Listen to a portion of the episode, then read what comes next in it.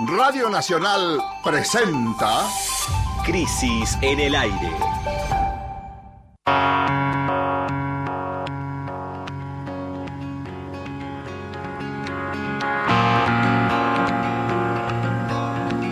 Bienvenidas y bienvenidos a Crisis en el aire, el programa de radio de la revista Crisis, en el que elegimos tres temas destacados de la coyuntura y hablamos sobre ellos y con quienes los estuvieron protagonizando. Hoy en nuestro anteúltimo programa del año vamos a tener tres paradas. Una es la vacuna y la voracidad empresaria. El segundo lugar en el que nos vamos a detener es el peronismo y su debate a cielo abierto. Y finalmente nos vamos a ir hacia la huelga que paró el corazón del capitalismo argentino. Yo soy Jimena Tordini, estamos acá con Mario Santucho. Mario, buen día, ¿cómo estás? Buen día, Jimena, todo bien por acá. Eh, y hoy, como estamos acercándonos a las fiestas, vamos a, a ponernos generosos y vamos a repartir o a sortear dos ejemplares del nuevo número de la revista que salió esta semana y ya está en la calle recorriendo rumbo a los domicilios de los suscriptos. Eh, está muy lindo el número. Si quieren mirarlo en nuestras redes sociales, por ejemplo en Twitter, arroba Crisis Revista, creo que por ahí puede haber algunas fotos. Pero también podemos contar un poquito de qué hay en el número, ¿no? Y la verdad que hay un montón de material. Primero que habría que pararse, que detenerse es en la tapa, ¿no? Un tapón que causó sensación esta semana en las redes sociales. Es un Diego Maradona revisitando un famoso cuadro, histórico cuadro se llama El caminante sobre el mar de nubes, se ve al Diego en una montaña mirando al horizonte, es de una ilustración eh, hermosa de Pancho Pepe. Y el título de la tapa se dice es Lo tenemos adentro. Se está haciendo, causó tanta sensación que se está preparando, parece ser, el equipo, el colectivo de la revista está preparando un póster, así que estén atentos porque quizás en la semana haya posibilidad de conseguir esta tapa. Bueno, para hacerse de un número tienen que comunicarse por WhatsApp con Radio Nacional, es el 11 65 84 0870, lo digo de nuevo, 11 65 84 0870 y decirnos que quieren llevarse un ejemplar. Sábados de 8 a 9. El aire está en crisis. Faltan dos semanas para que se termine 2020, el inolvidable año de la pandemia, y la agenda está monopolizada por un puñado de temas. La situación económica acuciante para las mayorías, mientras la reactivación se anuncia pero no arranca o lo está haciendo muy lentamente.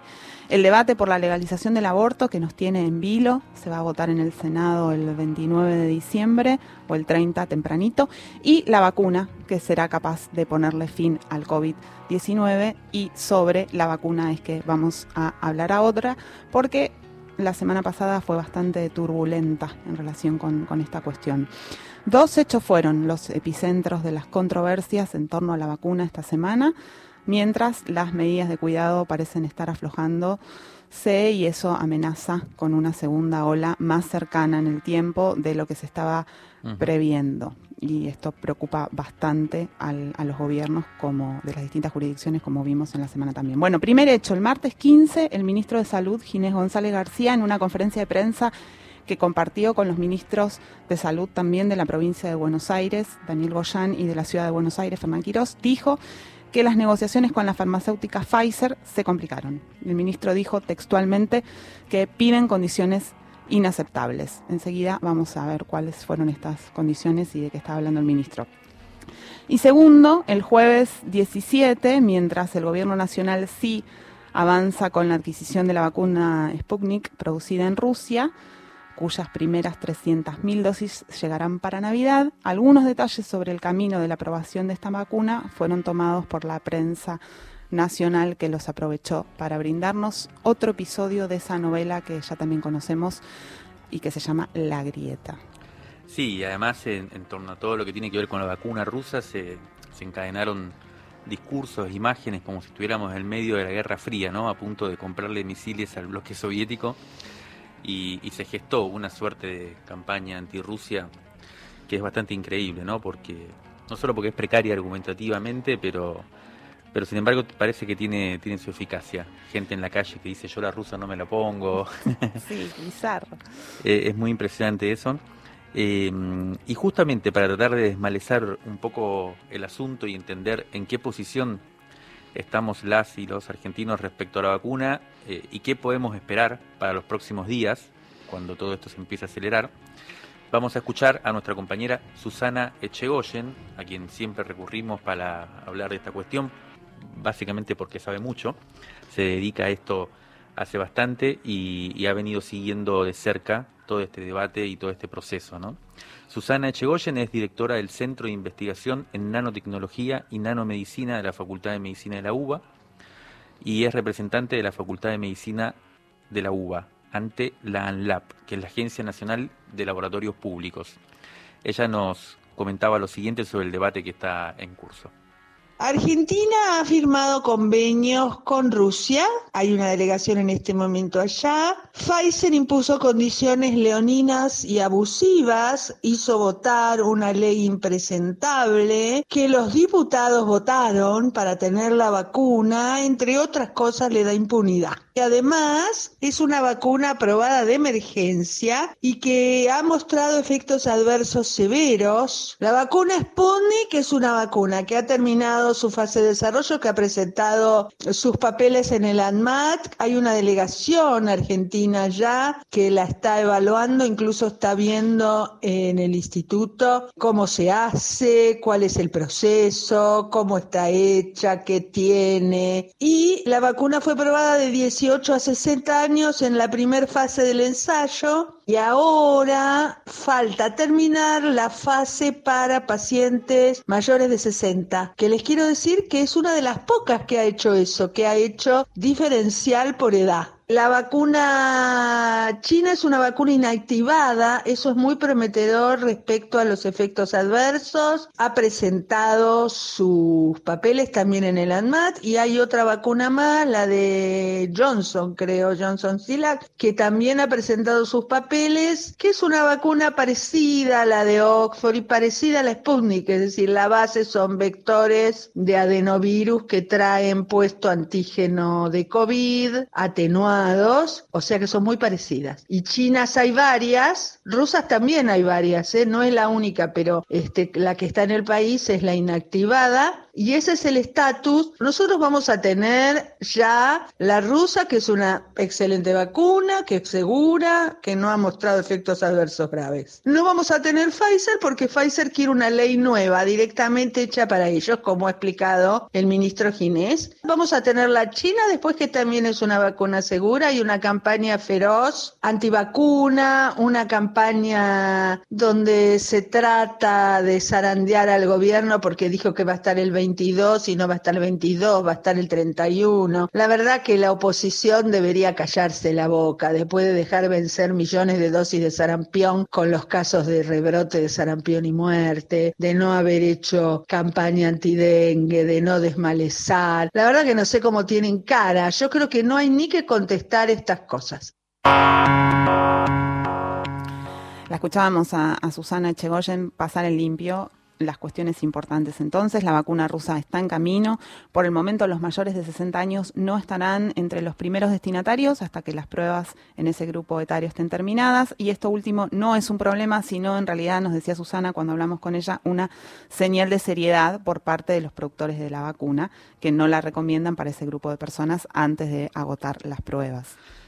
Bueno, pero detengámonos un poquito en, qué pasó con Pfizer, ¿no? Porque fue, en realidad la noticia un poco fue esa, ¿no? La ruptura de las negociaciones entre el gobierno, o por lo menos la complicación de las negociaciones entre el gobierno nacional y la empresa Pfizer, que era eh, y que es, en cierto modo, la que se está apareciendo, ¿no? En diferentes países de América Latina eh, como aprobada y sobre todo la que llegó más rápido, si se quiere, ¿no? Pfizer es una empresa farmacéutica estadounidense es una de las tres más importantes del mundo y que, como decíamos, en cierto modo fue la primera que salió a anunciar su éxito en la carrera por la vacuna. ¿no? Nuestro país además proveyó 3.000 voluntarios para los estudios con, con, humanas, con humanos, y por eso se creía que no habría mayores problemas para adquirirla en cuanto estuviera lista. Y además, como contracara de la propaganda negativa contra la vacuna rusa, la Yankee tiene mucha publicidad positiva en los medios, ¿no? A pesar de que se trata de un tipo de medicamento experimental, como nos viene diciendo Susana desde que empezamos a, discutir este tema, cuyos efectos no son todavía del todo conocidos, a diferencia del método de fabricación o de constitución de la, rusa, eh, que sí, en este caso se basa en métodos ya recontraprobados y seguros, históricamente utilizados por la humanidad eh, para enfrentar a, las- epidemias.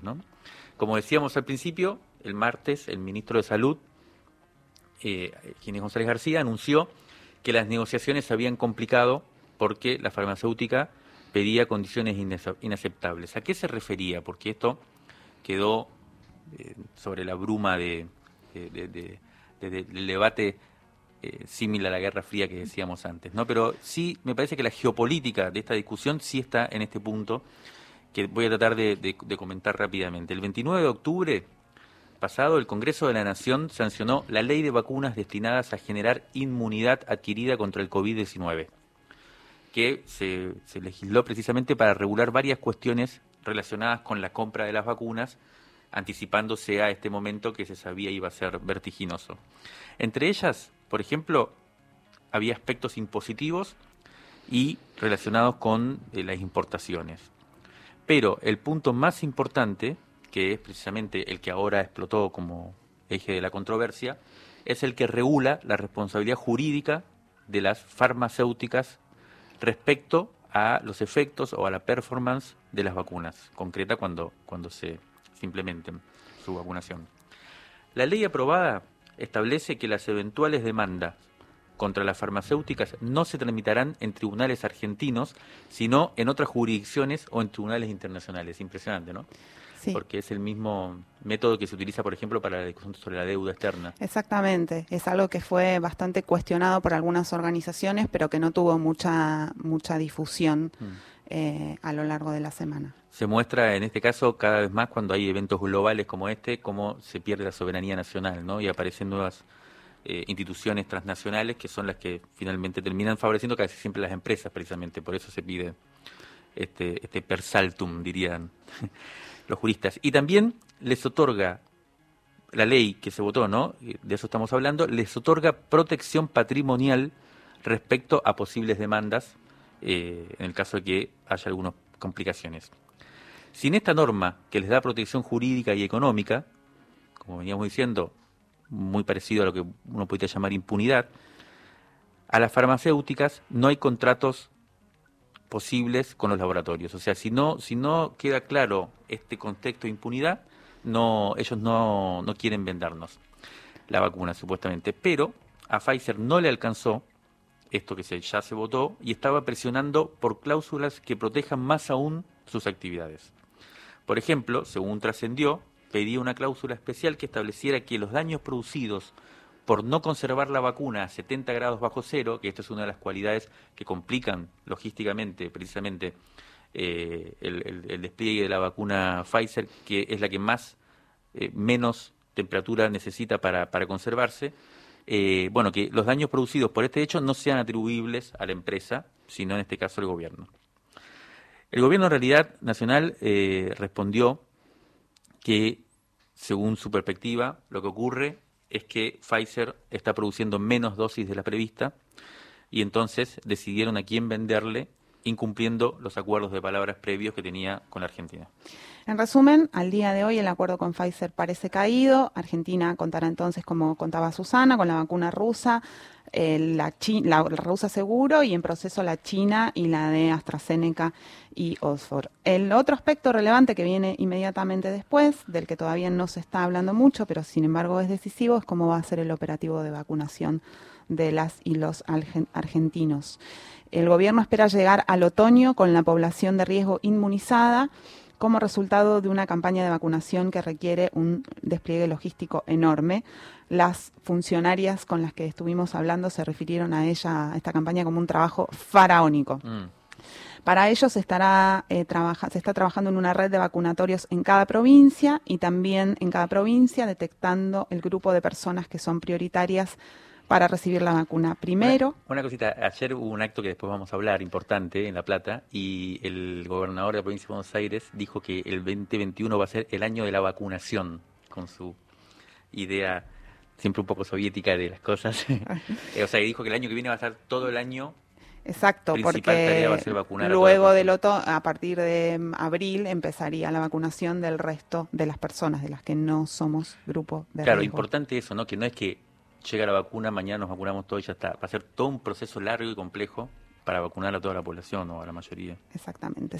También se está trabajando en la capacitación de 10.000 voluntarios y voluntarias para que coloquen la vacuna porque con el sistema de salud, con los trabajadores del sistema de salud no alcanza. Esta capacitación, por lo que sabemos, es ya está ocurriendo y es de manera virtual.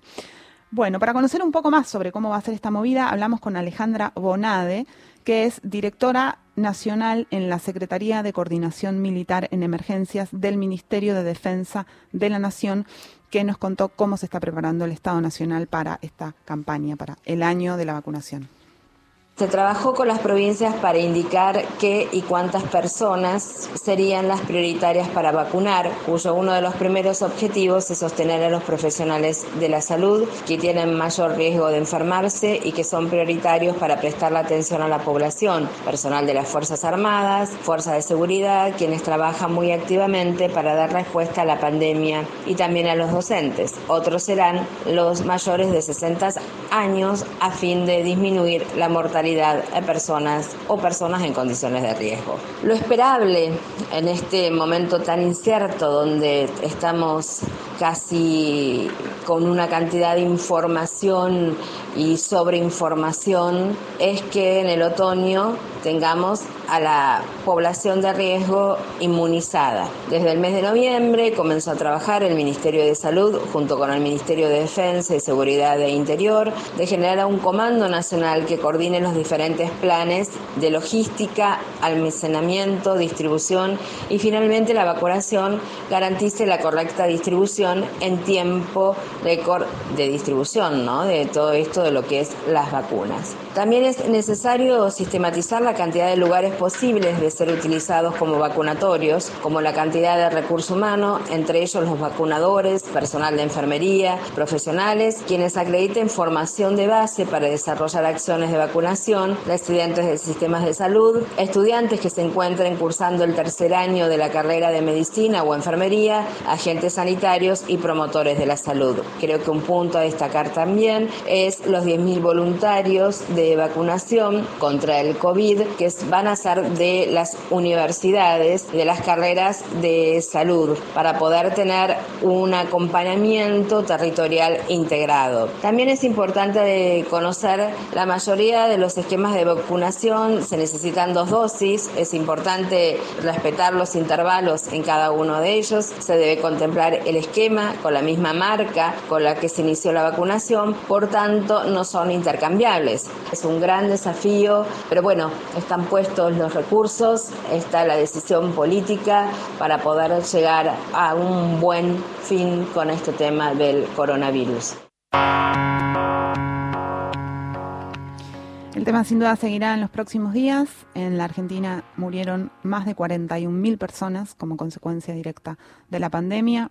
Aunque la segunda ola se esperaba para después del verano, esta semana concluye con una tendencia al aumento de los casos en zonas como en el AMBA, donde se estaba manteniendo estable. Esto puede ser realmente un problema porque el sistema de salud, ya lo sabemos, está realmente extenuado. Lo cierto es que este ha sido un año dificilísimo para todos y bueno, a lo largo del año también estuvimos tratando de reflejar eso en, en nuestros ediciones de la revista Crisis, que como decíamos al principio estamos regalando su número 45 a quienes se comuniquen al 1165840870. some,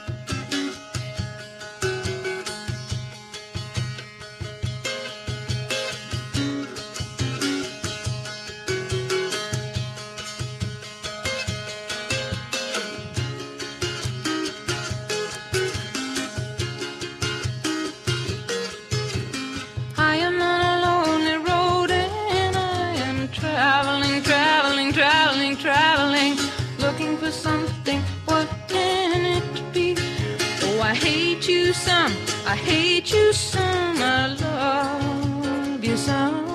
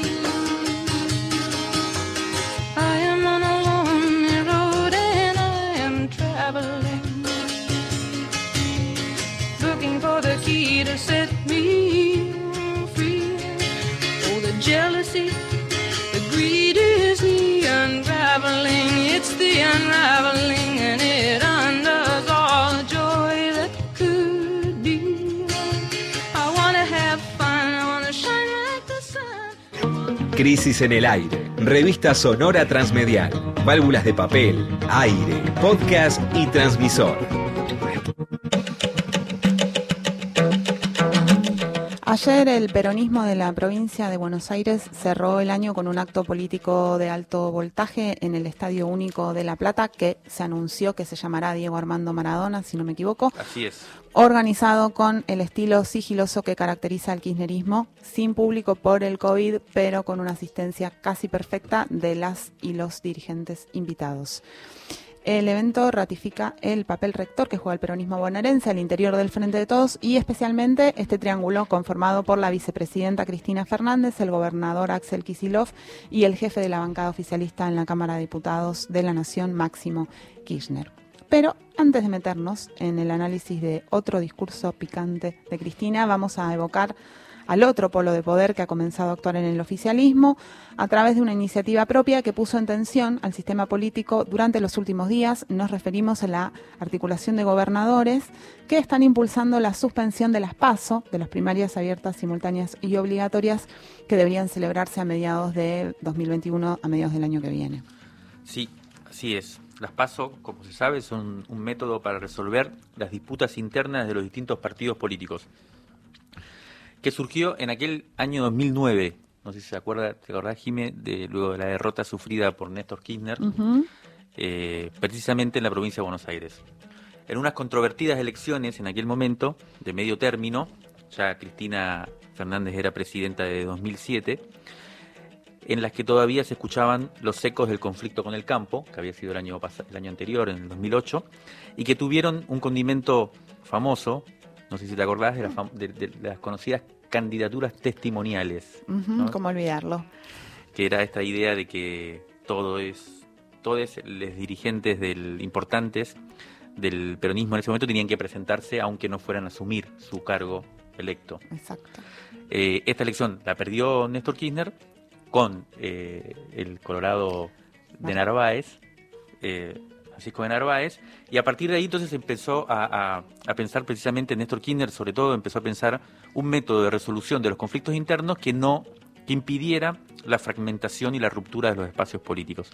Se implementó por primera vez en 2011, tuvo, men- tuvo poca im- importancia a partir de ahí porque, si recuerdan, eh, Néstor Kirchner murió eh, en el 2010 y, y Cristina triunfó con el 54% de los votos en ese 2011 y desde entonces las primarias han, ten- han tendido a beneficiar a quienes desde la oposición tienen la tarea de conformar un frente unificado mientras que los oficialismos las eluden sistemáticamente, ¿no?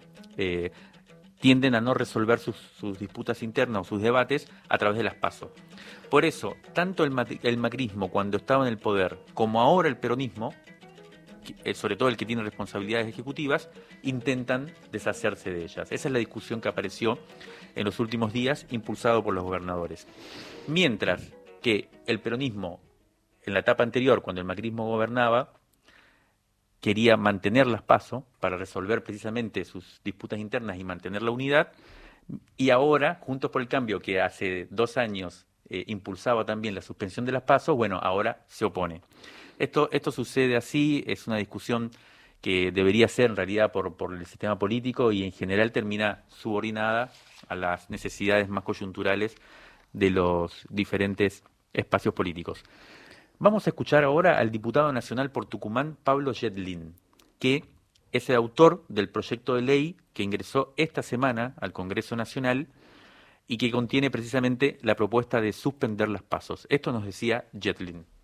El proyecto de suspensión de las pasos para el año 2021 tiene tres motivos principales en su fundamentación. El primero es que las pasos en la Argentina no han servido hasta el momento nunca para definir la lista de la elección general. Es decir, que como primer motivo podemos decir que las PASO en la Argentina, por lo menos hasta ahora, no han formado parte del sistema de selección de candidatos. Los partidos seleccionan sus candidatos y son los mismos candidatos que se enfrentan contra las otras fuerzas en la PASO y después contra las otras fuerzas en la general, no generando el objetivo que era armar una lista final. Por lo menos en la enorme mayoría de los distritos, jurisdicciones, esto no se da. El segundo tema es un tema de costos. Presupuestado solamente a nivel nacional, la elección del 2021 tiene 17 mil millones de pesos, de los cuales más de la mitad están destinados a la paso. Y me parece que en un año particular como este, estos recursos podrían usarse, por ejemplo, para ampliar la cantidad de gente que se puede vacunar. Y por último, nos enfrentaremos el año que viene, en junio, julio, cuando sea pleno proceso de campaña, seguramente a una situación epidemiológica compleja si vemos lo que está pasando en Europa o lo que está pasando en el hemisferio norte en general. Estos son los tres motivos que nos han hecho pensar, y sobre todo a los gobernadores de todas las jurisdicciones prácticamente de la Argentina, en la posibilidad de por única vez suspender en esta elección intermedia las PASO 2021 para después reiniciar el sistema habitualmente para las elecciones generales y ya del Poder Ejecutivo en el 2023. Estábamos escuchando al diputado Pablo Yedlin, que presentó esta propuesta en representación de los gobernadores de su provincia, del Chaco, de Santiago del Estero y de varias otras más. Previamente lo conversaron con el presidente Alberto Fernández, quien públicamente avaló esta iniciativa. También los intendentes oficialistas del conurbano apoyaron el planteo, pero como decíamos, ¿no? Los, los, principales referentes de la oposición comunicaron su rechazo. Ahora bien, lo llamativo es que también al interior del justicialismo aparecieron desacuerdos. Una declaración política de la Mesa Nacional del Movimiento Evita, publicada el lunes, cierra con esta frase que voy a leer textual.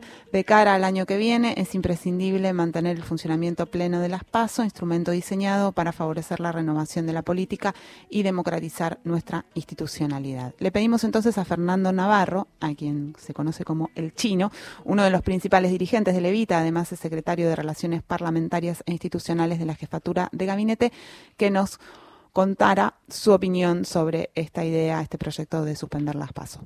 Considero que las pasos son un instrumento muy valioso que posibilitan la regeneración y la recreación de la política. Entendemos el planteo de los gobernadores de que es un momento atípico, excepcional, que incluso genera una erogación que podría ser utilizada con otro destino. No obstante, hay un proyecto presentado en el Congreso Obviamente va a ser el Congreso el que determine su continuidad o no, pero nosotros del Movimiento Evita, siendo muy respetuosos de la opinión de los gobernadores, creemos que el Instituto de las Pasos debería continuar y el año que viene poder elegir, participar, interpelar con nuevos actores, con nuevas ideas. Más allá de la excepcionalidad, también eso fortalece el sistema democrático.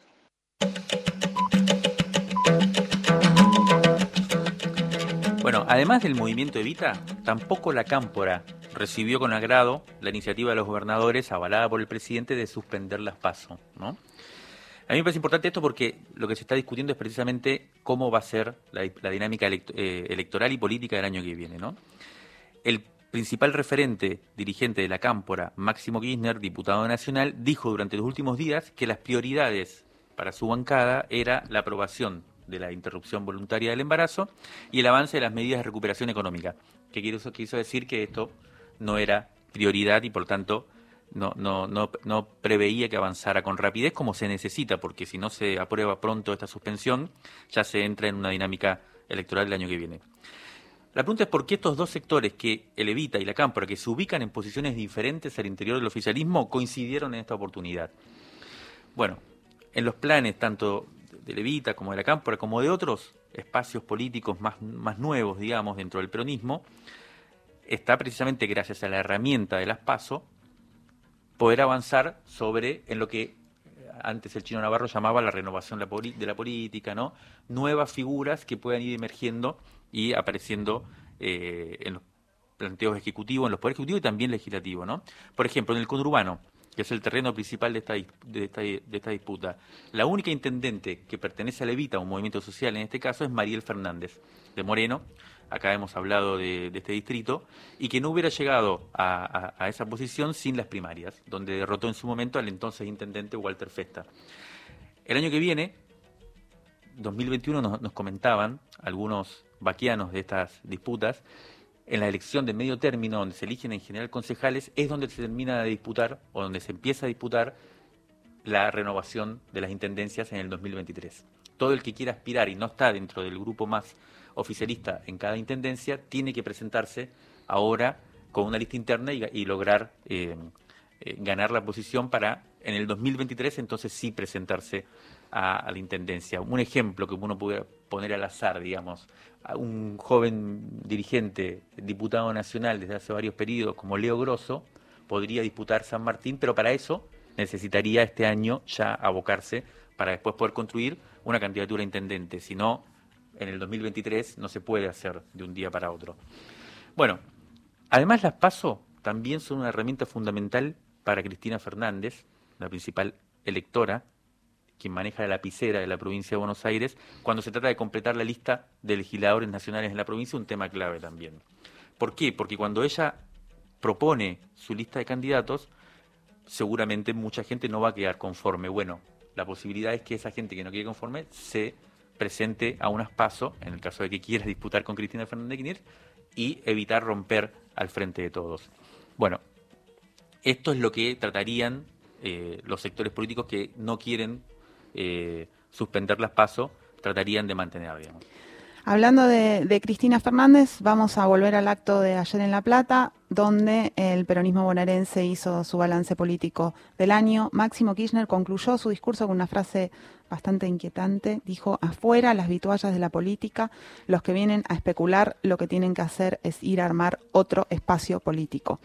Así quedó abierta la pregunta de a qué se refería, pero el contexto es este mismo, es el debate sobre la suspensión o no de las PASO.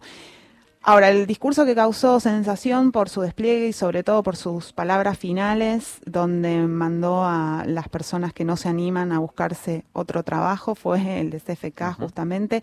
Eh, le pedimos a Matías Molle, que es diputado provincial por el Frente de Todos, que nos compartiera su lectura ayer a la noche bien tarde sobre este discurso de Cristina y, y nos mandó este audio que vamos a escuchar. El discurso de Cristina en ese sentido me, me, me parece que es, eh, que es muy político porque eh, pone bien eh, sobre agenda eh, una cosa que me parece que es muy nuestra, que dos cosas creo yo que son muy importantes de, de ese discurso. La primera, que hace una reflexión que es muy interesante, que dice, no nos olvidemos que no solo la unidad es lo que nos permitió volver a acceder al gobierno, sino también lo que fueron los 12 años eh, en que gobernó el peronismo, los 12 años previos al macrismo. Eh, la memoria no es solo un proceso mental, no es algo que solo sucede en la cabeza, la memoria también es, es corporal, es física. Y, y, el cuerpo de la gente, el cuerpo del pueblo, lo sintió, sintió esos cuatro años en su propio, en su propio cuerpo, sintió, sintió las penurias, eh, sintió el castigo. Y creo que esa memoria también fue producto de que a partir de la unidad nosotros podamos volver a poder gobernar tanto la nación como, como en provincia. Y después por otro lado me parece que está muy bien lo que marca Cristina, que es eh, lo que siempre hemos dicho, nosotros no, los, a los que le han tocado un cargo en el Ejecutivo, eh, sea la responsabilidad que sea, o en el Legislativo, no, no somos este, políticos que vamos a especular. Eh, nosotros vamos a dar todo por, por, por, lo que nos toca. Vamos a poner todo en juego. No podemos estar especulando si nos conviene en términos personales tal o cual medida. Siempre vamos a dar todo. Siempre vamos a poner por delante los destinos de nuestra patria. Y en ese sentido está bien que se remarque, se tiene que remarcar todo el tiempo, porque es algo de lo que no se puede olvidar nadie. Está muy bien que se diga y por eso es que, que nada, todos lo sentimos eh, como, algo, como algo muy propio, como un reconocimiento a todo el esfuerzo que también damos todos nosotros eh, día a día. Bueno, como decías, este audio Matías Molle, que es de San Fernando, diputado provincial, nos lo envió ayer muy tarde, cuando él volvía del acto en donde, donde estuvo, y, y, y me parece que acierta en su análisis. Yo quisiera cerrar este bloque con un recuerdo. A mediados del año pasado, cuando estaba arrancando la campaña electoral, participé personalmente de una reunión con Cristina Fernández, en donde se habló de muchos temas y uno de ellos, una cosa que ella dijo, me quedó a mí resonando siempre, incluso quería hacer una pregunta en ese momento y no hubo tiempo, y ella lo que dijo es algo así como lo siguiente, ahora lo importante es la unidad para poder ganar. Luego, dijo, vamos a tener que discutir cuál es el contenido de esa unidad, es decir, hacia dónde va. Me quedé siempre con la espina de haberle preguntado cuándo empezaba esa discusión, ¿no? Cuando se ganaba, cuando se empezaba a gobernar, cuándo. Bueno, mi sensación es que ayer comenzó esa discusión. Efectivamente ayer comenzó esa discusión y por dos cuestiones que tienen que ver con lo que dijo Matías Molle, me parece acertó en el análisis. El primero es lo que ella viene diciendo hasta ahora, en sus cartas. Primera vez, ayer Cristina también empezó su discurso diciendo, es la tercera vez que hablo desde que asumimos, el primero fue en la plaza, el segundo en la ESMA el otro día, cortito dijo, y este es el tercer discurso donde puso más carne en el asador. Ella dijo, bueno, lo que ya veníamos viendo, todo el tema de la justicia, el tema del lawfare, dijo, no es solamente contra nosotros los dirigentes del peronismo, es contra toda la clase política y en ese contexto dijo, los que no, y por eso mucha gente, muchos ministros y funcionarios tienen dudas, tienen miedo de que, de acuerdo a lo que hagan, después puedan pagar con cárcel, con, con procesos judiciales como vivieron ellos. En ese contexto ya dijo, eh, los que no quieran jugarse, que se busquen otro trabajo. Ahora, para mí hay algo más importante que dijo ella ayer, y que es lo que también eh, planteaba Matías Molle, que es que no solo la unidad fue lo que logró al, al frente de todos volver al gobierno, sino que fue su gobierno previo. Y ahí es donde empieza la discusión que va hacia adelante, que es cómo va a ser la reconstrucción económica. ¿Quiénes van a ser los ganadores? Cristina Quínez dijo específicamente que no quería que cuatro vivos se llevaran las ganancias de toda la reconstrucción. Me parece que esa es la discusión que viene y es de contenido económico y social. Crisis en el aire. Un resumen preciso de lo más importante que pasó en la semana. El análisis político en movimiento para tirar del hilo de la coyuntura. Sábados de 8 a 9 horas. El aire está en crisis. Próximo programa, Soltando Pájaros, con Atilio Bleta.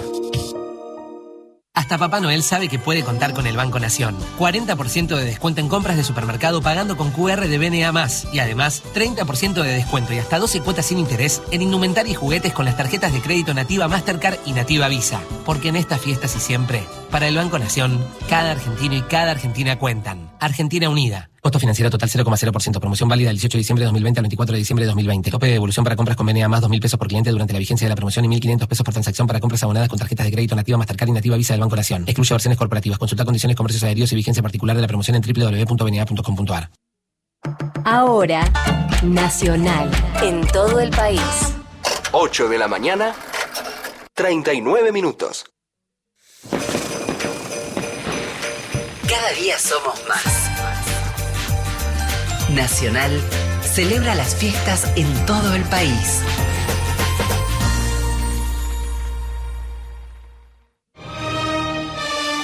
Copa Diego Armando Maradona en vivo para todo el país. Relatores, Pasión Nacional. Mañana, el gran domingo, desde las 14. 10 horas de transmisión en vivo con todo el equipo de la radio. Lanús, Defensa y Justicia. Relata Fabián Codevila. Comenta Gustavo Ger.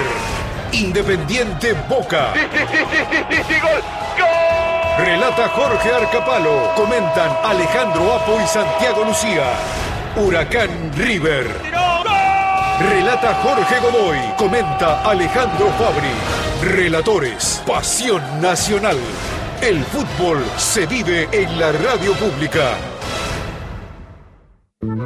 Hay un montón de otras cosas para hacer en la vida, en la historia y en la cuarentena que no tienen que ver con ver televisión o escuchar radio. Estudio País, Quique Pessoa. Esas actividades que se pueden realizar, no sé, se me ocurre la lectura, por ejemplo, es trabajosa. Desde San Marcos Sierras, Córdoba, sábados, desde las 10. ¿Cómo? ¿Que la lectura es trabajosa? Y sí, cuando no estás acostumbrado a leer, es todo un laburo leer. Por Nacional, la radio pública.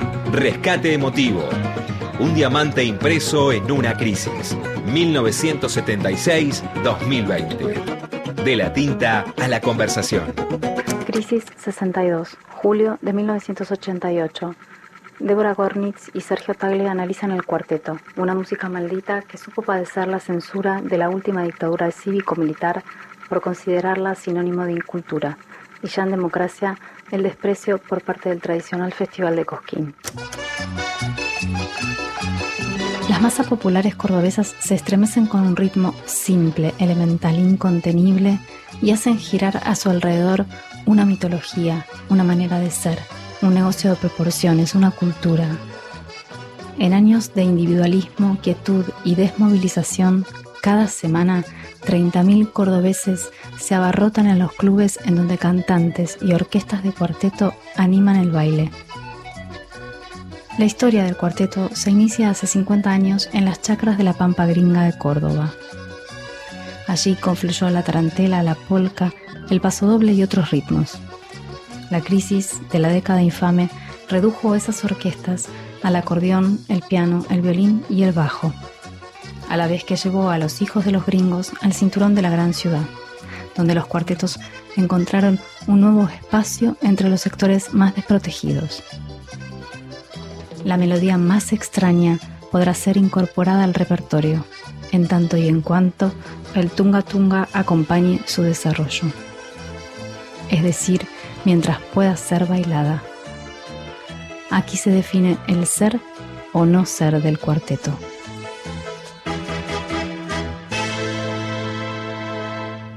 Débora Gornitz y Sergio Tagle son cordobeses y periodistas.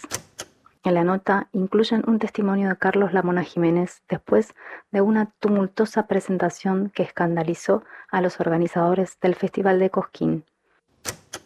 Por más que a todo el país y a todos los medios no les guste la música de cuarteto, no pueden parar esta realidad. Vamos a seguir vivos y locos. El cuarteto alegra a un pueblo que está lleno de tristezas. ¿Y saben cómo se alegra un país? Con música de cuartetos, que hacemos de corazón. Alegría, todos a bailar.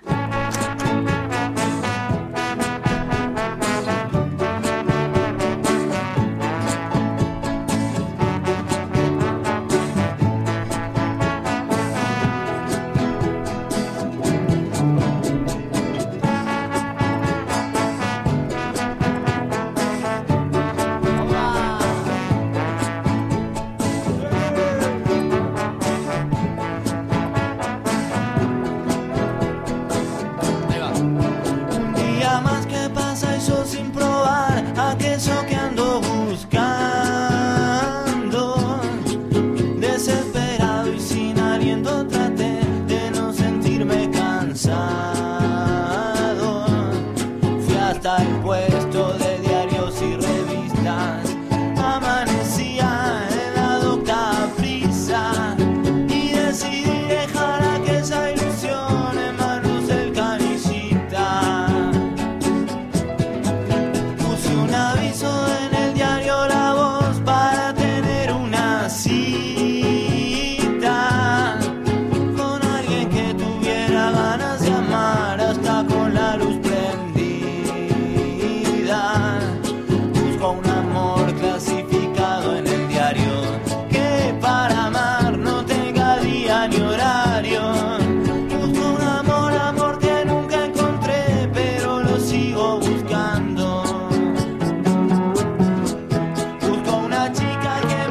en el aire. Revista sonora transmedial.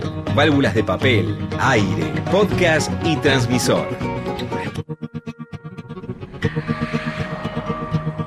El tercer bloque del programa de hoy lo vamos a dedicar a un conflicto sindical clave que está teniendo lugar en el corazón mismo del capitalismo argentino. Hace 10 días que los puertos por donde salen las exportaciones agrarias del país están cerrados por una huelga protagonizada por los trabajadores de este sector. Es decir, hace 10 días que no sale ni un grano de soja, ni un litro de aceite, ni un gramo de harina. En este momento hay unos 100 barcos de distintas nacionalidades haciendo fila en el delta del Paraná a la espera de poder cargar las mercancías y por cada día que pasa estos buques tienen que pagar multas de varias decenas de miles de dólares. Algunos dicen que el precio de la soja subió en la bolsa de Chicago por el estrés que genera esta huelga en Argentina. Los empresarios tiran grandes titulares para meter un poco de terror y asegurar, aseguran, están asegurando que las pérdidas ascienden a 100 millones de dólares diarios. Sí, de un lado de este conflicto están los principales grupos económicos de la Argentina que son en su mayoría transnacionales, ¿no?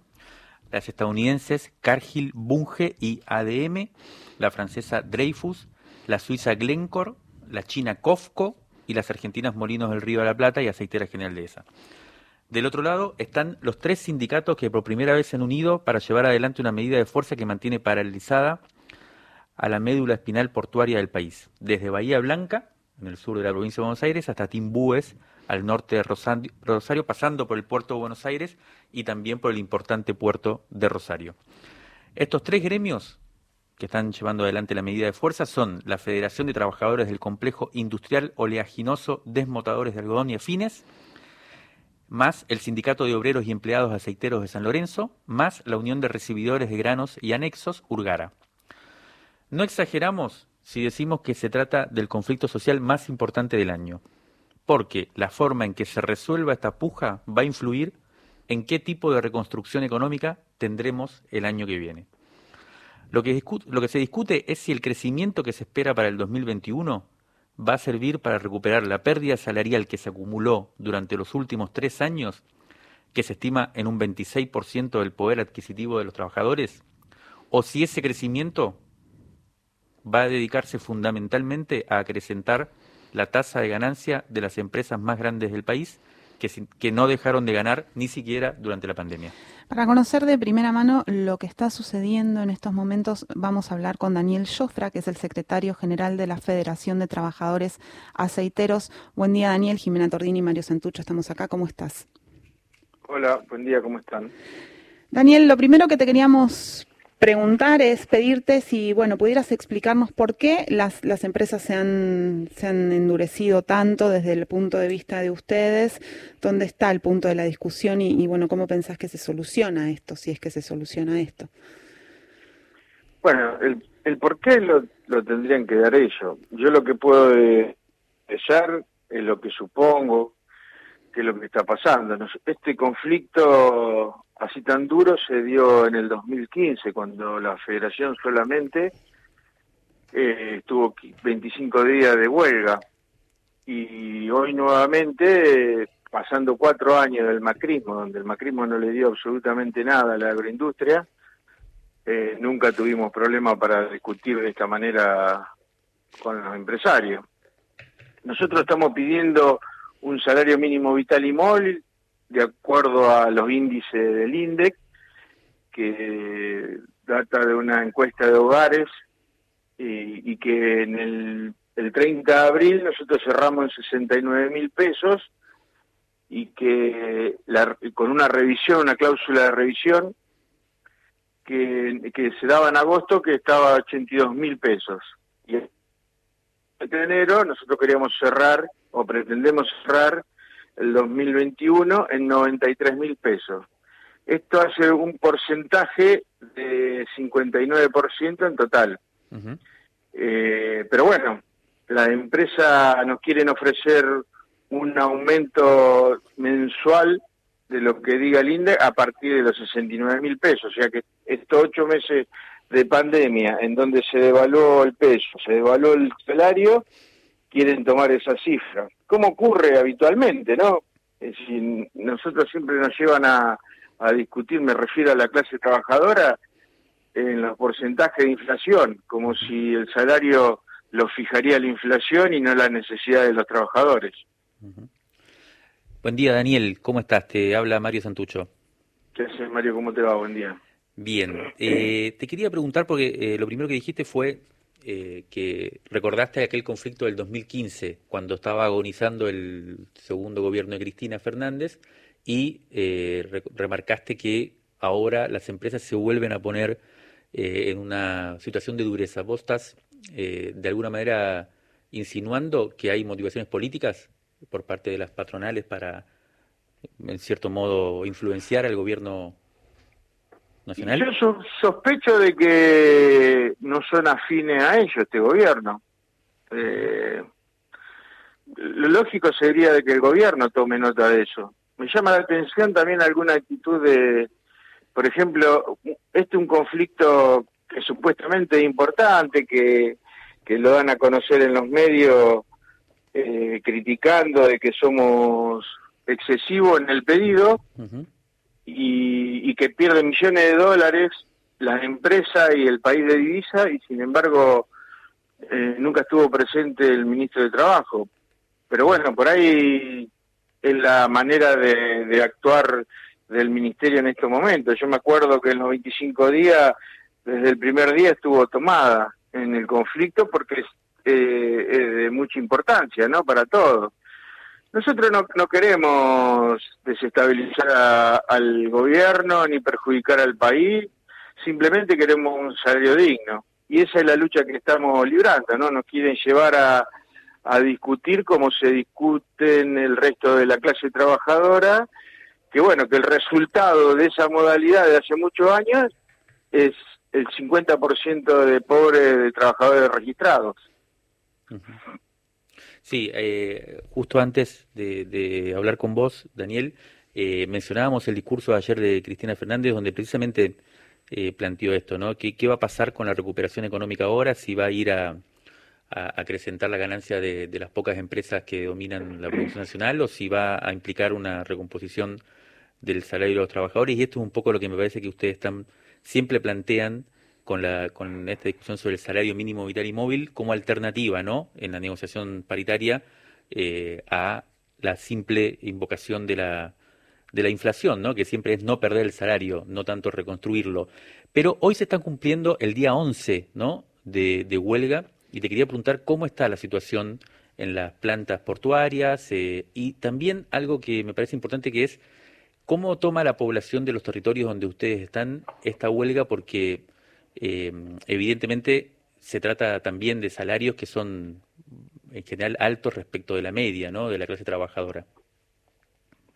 Mira, yo creo que solamente una sociedad miope políticamente eh, se le puede estar en contra de que los trabajadores ganen bien, porque en definitiva los trabajadores, si vos le preguntás a los, a los intendentes, a los negocios de la zona donde están los trabajadores aceiteros, están contentos porque invierten ahí. Cuando un trabajador tiene un salario digno como el que tenemos nosotros, eh, el país crece en consumo, ¿no? Porque son los trabajadores los que consumen. Esta empresa, si nosotros no podemos tener un salario digno, esa plata no queda en el país, se va para afuera. Entonces, me parece que en ese sentido nosotros tenemos un gran apoyo. Después eh, hay una cuestión cultural en donde nos han hecho creer de que los trabajadores siempre somos los que tenemos que perder.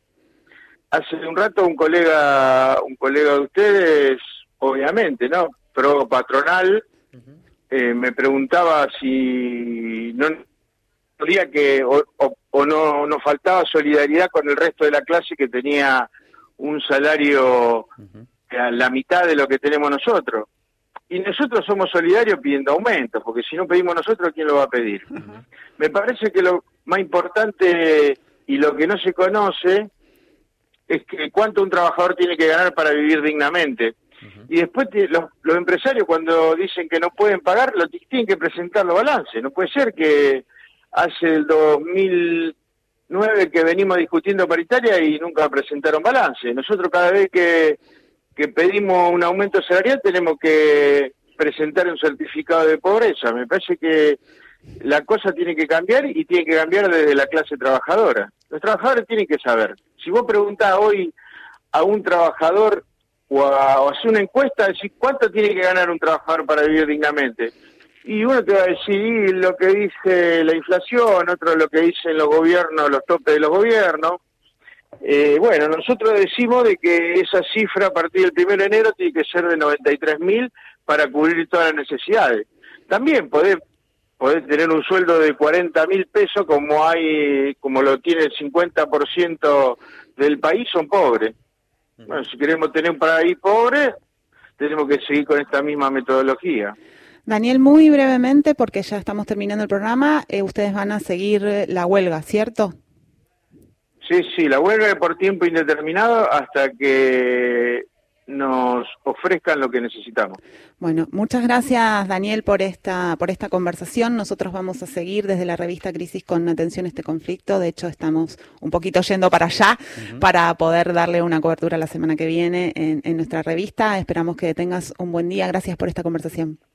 Bueno, no, gracias a ustedes por darme la posibilidad y ojalá que el 2021 sea mejor que este, no creo que sea peor. Un abrazo grande. Un abrazo. abrazo, Daniel. Chao. Crisis en el aire. Resumen crítico en movimiento. Los sonidos de la tinta y sus discusiones.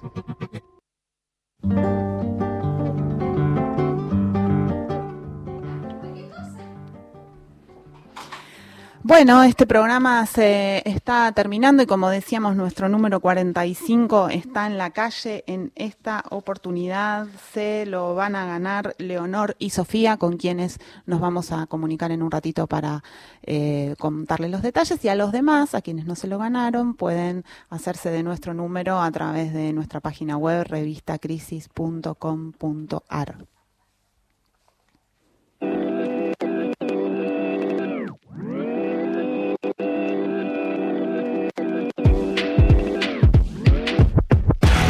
Colores como en un pelotero. Abre los ojos y tire del gotero.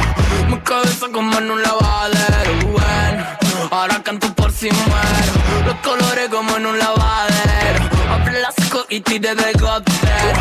Mi cabeza como en un pelotero. Bueno, ahora canto por si muero. En la esquina viajando a China. Con la cara en la lengua que me patina.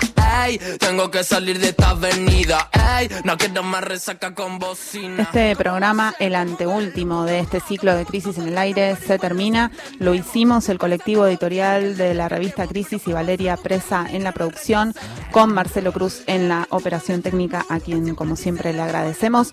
Eh, pueden encontrar el podcast de este programa en un rato en nuestras redes sociales o en las plataformas habituales de podcast. Nos encontramos el sábado que viene, 26 de diciembre, aquí en Radio Nacional. Me preguntan dónde estoy, reventamos el juego. Los colores como en un pelotero. Abre los ojos y tire del gotero. Mi cabeza como en un lavadero. Bueno, ahora canto por si muero. Los colores como en un lavadero. Abre los ojos y tire del gotero. Mi cabeza como en un pelotero. Bueno, ahora canto por si muero. Con la ganga tanto nada de cadana. A veces merecemos hacer lo que tenemos ganas. Criaturas animadas, alguita nada. Sigan todas bienvenidas a esta caravana.